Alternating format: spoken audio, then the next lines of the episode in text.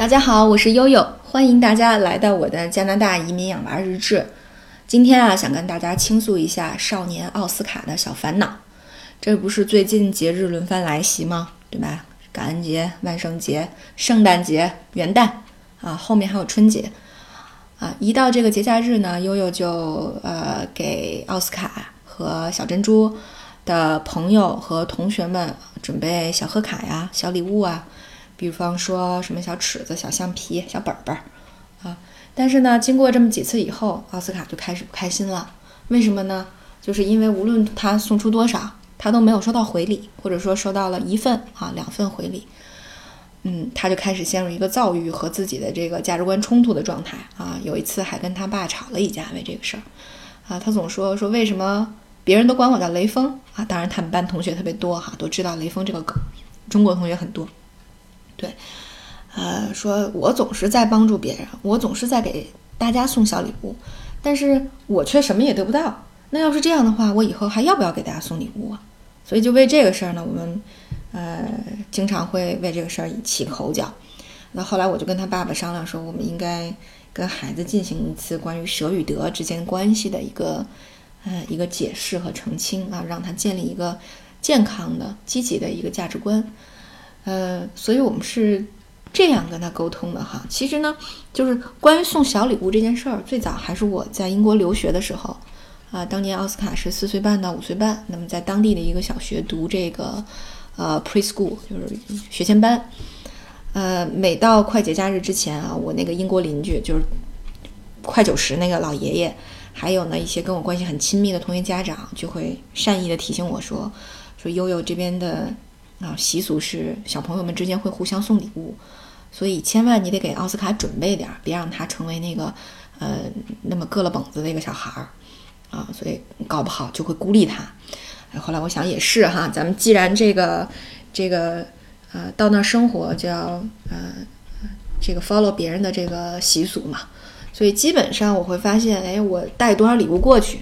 那奥斯卡就会收多少礼物回来？那甚至有的时候去参加别人的生日 party，你送个生日礼物，那呃寿星老还会给你回很多礼物哈。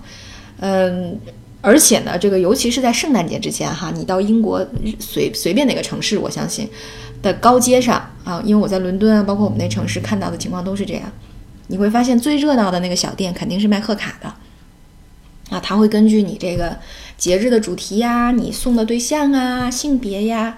呃，关系啊啊，区分各种各样不同主题的啊，带着不同的这个祝语的贺卡啊，不同风格的贺卡啊，有一些这个比较优雅的，有一些比较这个幽默搞笑的啊，都是有的。你有很多很多的选择。嗯，那甚至像英国的那个凯特王妃的呃妈妈，早年间不就是一空姐吗？后来人家怎么跻身上流社会的呢？就是办了一个。专门经营这个节日派对主题的公司，就比如说，呃，你过生日派开生日 party 的时候，呃，铺桌子的那种呃一次性桌布啊，一次性餐具啊，啊，什么餐巾纸啊，气球啊，装饰品啊，什么圣诞帽啊，生日圣诞回礼的小礼物啊，等等的，啊，你就想就靠这份生意都能狂吸金，跻跻身上流社会，这足以证明这个仪式感。呃，有在人们的生活当中啊，有多么的重要，尤其是像生日和圣诞节这样重要的、重要的场合啊。所以呢，我们到加拿大以后啊，这不是都是英联邦国家吗？我们就 copy paste 呗，我们依然如法炮制呗。但是发现哦，情况变了，这边并没有小朋友回礼。我呢一度也很困惑，所以我就问了一下我这个多伦多市区的朋友。啊，包括包括还有一些小城市，可能西人比较多，中国人比较少。我问了一下啊，原来还大家还是回礼的，所以我就妄自揣测了一下，我觉得这可能跟这个我们居住的这个社区也好，还有城市也好，中国人多啊，这个西方的这种价值观啊，包括一些具体的细节，可能呃被大家忽略掉了有关系啊，我是这样臆测的哈，呃，所以呢，这个。没有收到回礼，可能也也是呃可以理解的。但是呢，在跟孩子的交流过程当中，你会发现挺挑战的，因为在孩子的过程，就是孩子的心理中，他就认为说，我送你把尺子，你我我就应该收到你送我一个铅笔。他可能会这样衡量说，你看我给你一块巧克力，你就应该回回我一块糖啊，因为他们有时候在学校吃饭会互相交换零食，就是这么一个等值交换的概念。所以在孩子的心目当中，他可能并没有。呃，所谓舍与得的这种概念，他更多的是看到他眼前的这些东西。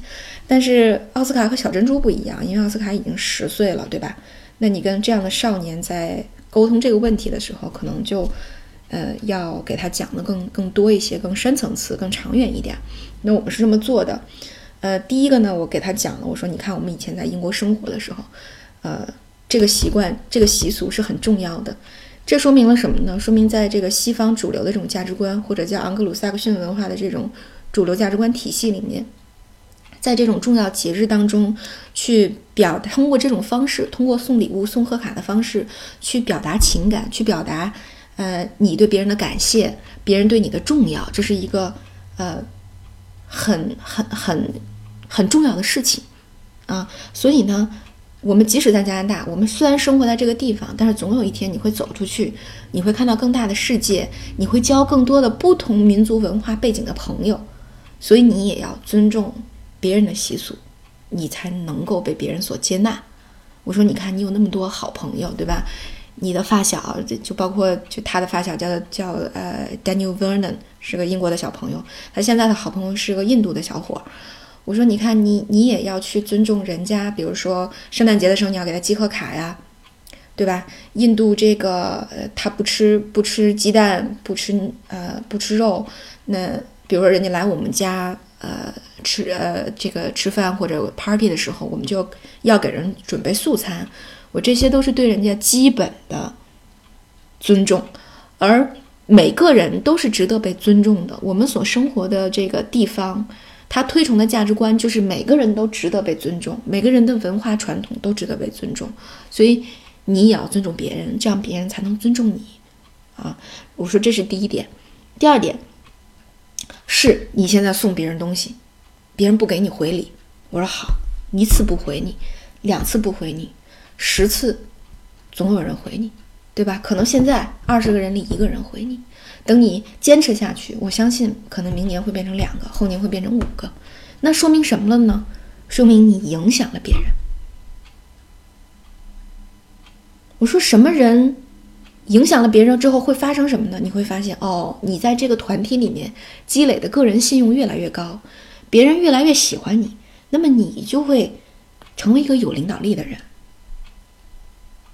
但是他就问，他说：“妈妈，那不就是花钱买来的吗？”我说你可以这样理解，但是也不能完全这样理解。为什么呢？首先，你不用担心说这些礼物花了很多钱，因为很多东西都是我从淘宝上淘的啊。我说你可以把它理解成我们花了小钱去办了大事儿。为什么呢？因为你看，我们花同样等值的钱哈，我们在淘宝上能淘来特别萌的小本本，特别漂亮的小橡皮啊，特别有创意的小铅笔，对吧？我说大家在收到这些东西的时候，就会内心产生非常非常美好的感受。你可以把它理解为，你花了小钱办了大事儿，总有一天别人也会想，哎，我也想带给别人美好感受的时候，那我应该怎么做呢？是吧？所以我可能就会在这样重要的场合做这样重要的事儿。那你这样就改变了别人，你不但花了小钱办了大事儿，而且你还影响了一批人。我说，这样在成为一个将来一个成功的人的时候，在成为一个对社会有价值的人的时候，这就是你的方法论，就是你怎么来做能够影响别人。对吧？所以这是第二点。我说这点你是不是认可？他说我认可。我说这就是在我们 HR 里面提到的一个 KPI 关键绩效指标。你在关键的时候办了一件关键的事儿，虽然这件事儿可能并不大，可能很小，但是它会让别人产生很美好的感触。那么这么好的事儿，你为什么不做呢？嗯，他说有道理。那那还是做吧，哈。反正接一句说，反正不花我的零花钱啊。OK，你爱怎么想怎么想吧。啊，第三个呢？我说你不要认为我们生活在一个中国人的社区里，我们的价值观就不推崇这件事儿。我说我们的老祖宗从很久就说，很很早就说，叫勿以恶小而为之，勿以善小而不为，对吧？前一句你懂，不能因为这个坏事小你就干；后一句你可能生活中不常见，就是并不要认为这件小事儿很小，这个好事儿特别小，你就不做。我说这一点在中西的价值观当中都是推崇的，小小的善意也要表达，小小的好事儿也可以做。所以呢，我说，其实中国有中国的国情，因为现在。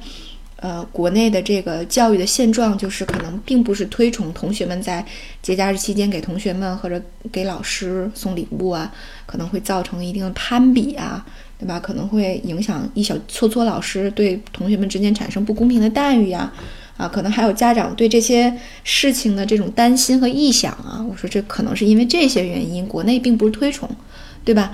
但是呢，呃，在加拿大，在这个时点表达善意。就是一件事很受推崇的事情。我说你要寻求，一定要寻求一，首先你要重视二者之间的差别。第二个最重要的就是你怎么能成为一个世界公民，不仅是中国人，不仅是加拿大人，不仅是哪哪哪儿的人。我说你要成为很多不同民族文化背景朋友的，呃，不同民族文化背景的人们的朋友的时候，你就要寻求二者文化之间的结合点。这是寻求不同当中的最重要的，就是求，就是求同存异，存异不是重点哈，存异你你你通过理解别人，OK，反正这事儿跟我没关系，你存异就存吧。但是最重要的是要求同，怎么去求同呢？就是要选择两个文化之间的对接的地方，对吧？那么我们文化有这样的价值观，而加拿大这样的文化里面就认为这种价值观表现形式就是在重要的场合送一个小礼物。那么这件事儿就值得做，因为它是对的，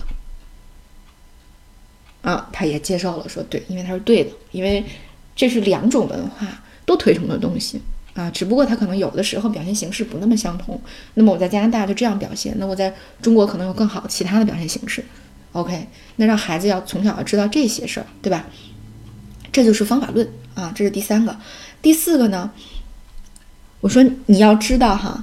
对于小朋友来说，一块糖换一个橡皮啊，这可能是等价交换。但是呢，你慢慢长大了，你要进入一个成年人的社会，你要知道，有的时候一一一支笔换不来一块橡皮，它可能换来的是一个信用啊。这个在你说我我说你看，妈妈工作的这个这么多年是金融行业，金融行业靠什么？靠的就是信用，就是我。存一支笔进银行的时候，银行在信用在在我的存折上给我写了啊，有有有一支笔，这句话就能代表这支笔。所以我说，你每送别人一个礼物的时候，你这句话写的是什么呢？你可能在你的朋友的心目中写下来的就是奥斯卡赠予了我一份小美好，将来我可能会回复他一个大确幸，啊，或者我也回复他一个小美好。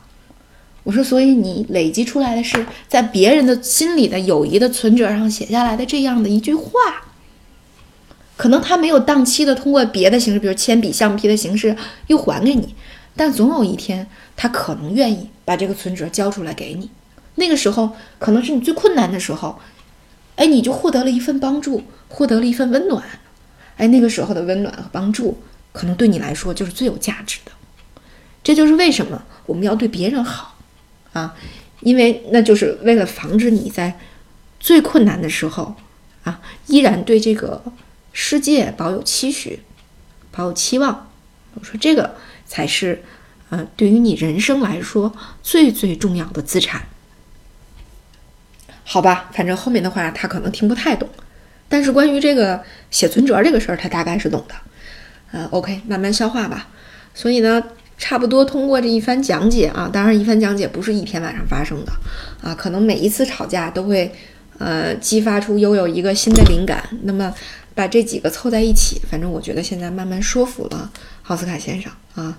奥斯卡先生有的时候呢也会听悠悠的这个节目啊，希望奥斯卡先生在听到这期节目的时候，呃，能够对这个爸爸和妈妈对这件事儿的看法有一个呃这个。深层的认知啊，这是我们对你，呃，每一次解释做的一个总结。希望你也能够慢慢的去体会吧，因为，呃，这个鸡汤这个事儿嘛，就是你喝进去了之后，嗯，并不一定当期能长胖啊，要慢慢的消化。